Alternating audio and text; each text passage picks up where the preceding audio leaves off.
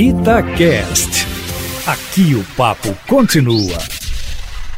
O presidente falou ontem ainda sobre o impacto do depoimento prestado na CPI da pandemia pela infectologista mineira Luana Araújo, que deixou muito mal o governo em mais de sete horas de oitiva, em que ela salvou a pele do ministro Marcelo Queiroga, mas carregou nas tintas para criticar de maneira irrefutável, eu diria, o governo como um todo, num depoimento técnico e sem entrar nas questões políticas que envolvem uma comissão parlamentar de inquérito. De maneira que foi nesse clima que o presidente falou à nação por sete minutos ontem à noite, para exaltar feitos de seu governo, mesmo cometendo algumas impropriedades, como dizer, por exemplo, que o Brasil é o quarto país que mais vacina no mundo, elogiando também o desempenho da economia, que promete melhorar um pouco mais esse ano. É um ano pandêmico, como se diz, e prometeu que todo brasileiro que quiser vai receber o imunizante este ano, voltando a criticar o isolamento social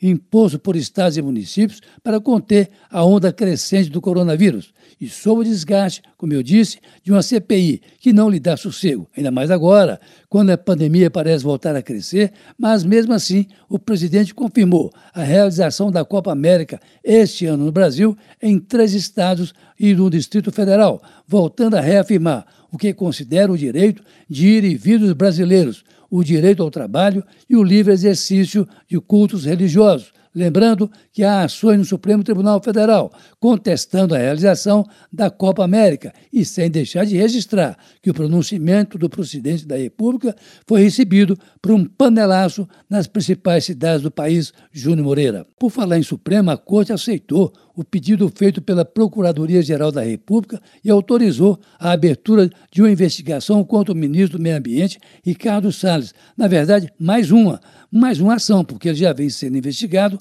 pelo ministro Alexandre de Moraes, de forma que essa ação de ontem foi distribuída para a ministra Carmen Lúcia e diz respeito a uma representação feita contra o ministro pela Polícia Federal que apura suposta prática de crimes com o objetivo de dificultar a fiscalização ambiental e impedir investigação que envolva organização criminosa, além de um suposto crime de advocacia administrativa. Carmen Lúcia deu andamento às investigações e deu prazo de 30 dias para o cumprimento das diligências e finalização dessas investigações. Para a ministra, os fatos apontados pela PGR podem configurar, sim, práticas delituosas. O curioso é que o então superintendente da Polícia Federal em Manaus, Alexandre Saraiva, perdeu o cargo por orientação de Ricardo Salles e agora trabalha como delegado apenas na cidade de Volta Redonda. Olha, para terminar, é gravíssima, viu? A crise hídrica da região Sudeste, principalmente em Minas Gerais.